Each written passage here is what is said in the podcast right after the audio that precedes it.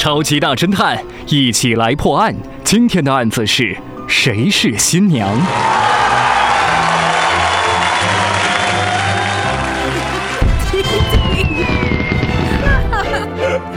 新婚不久的丹麦商人霍克来到美国洽谈生意，不料遇上了车祸，不幸身亡。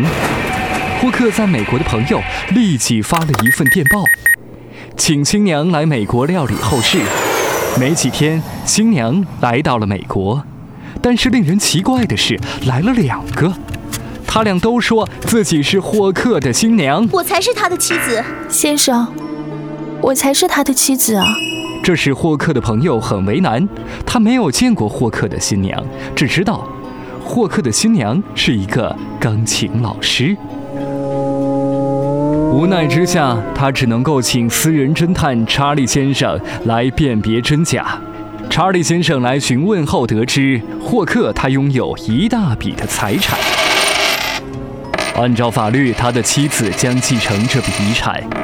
现在，两位新娘当中，有一位一定是想来骗取这笔遗产的。两位女士，一位是满头金发，另外的一位皮肤浅黑。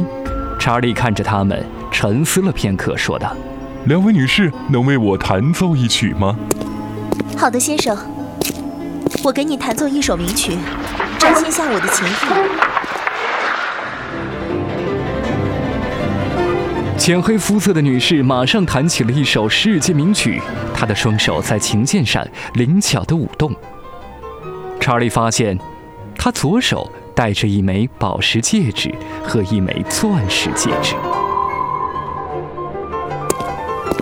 先生，我也来弹奏一曲给你听。接着，金发女士也弹了一曲，琴声同样悦耳动听。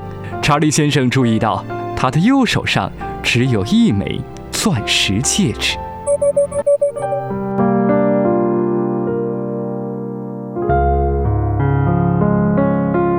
查理听完演奏之后，走到了浅黑肤色的女士面前，说：“你不要再冒充新娘了，快回去吧。”这位女士听了，辩解道：“你，你凭什么说我是冒充的呢？